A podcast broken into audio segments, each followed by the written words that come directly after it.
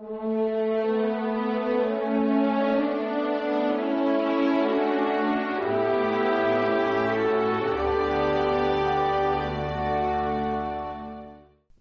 Paráclito será quien nos lo enseñe todo. Aparece ya, y a partir de este momento hasta el día de Pentecostés, va a aparecer todas las enseñanzas de Jesús acerca del Espíritu Santo.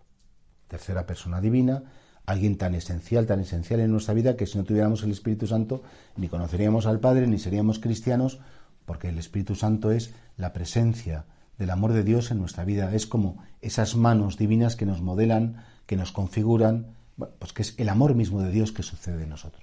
Fijaos qué bonito el título que el Señor le pone, el Paráclito. Paráclito se podría entender de dos modos. Uno como aquel que consuela, es decir, aquel que unge las penas, aquel que acompaña en los sufrimientos, aquel que levanta el ánimo cuando lo hemos perdido. Y también, fijaos, la palabra Paráclito se puede traducir por defensor, que tiene mucho que ver, porque en definitiva, ¿quién me defiende de mis enemigos? ¿Quién me defiende de mis tristezas? ¿Quién pone la cara para que no me den a mí? Pues el defensor, el, paráclito, es decir, el que me consuela, el que le importo.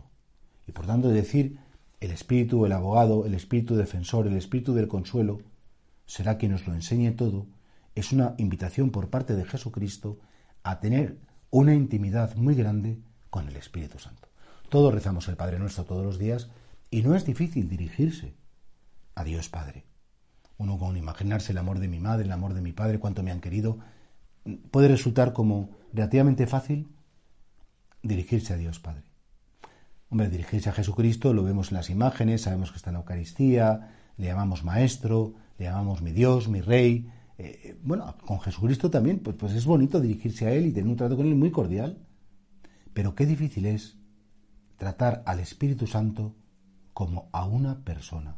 No, es que es el amor de Dios, es que la fuerza de Dios, pero a veces utilizamos al Espíritu Santo como, como si fuera una fuerza, como si fuera un auxilio divino, como si el Espíritu Santo, no, viene en ayuda de nuestra vida. Vamos a pedir mucho Espíritu Santo, como si vamos a pedir mucha gracia, vamos a pedir mucha suerte.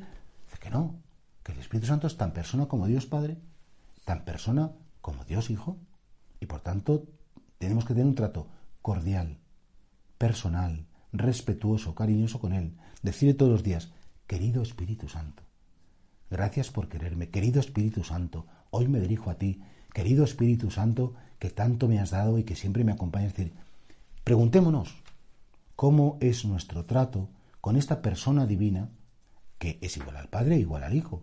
Y es el espíritu del consuelo, el espíritu de la defensa, sobre todo es el espíritu que enseña y que nos conduce hasta la verdad plena. Por tanto, un cristiano es un amigo del Espíritu Santo. Un cristiano experimenta la cercanía, la proximidad, la acción del Espíritu Santo en su alma y en los demás. Y aquí tenemos un reto precioso. Conocer, tratar, adorar, honrar y respetar a esta persona maravillosa que es el Espíritu Santo.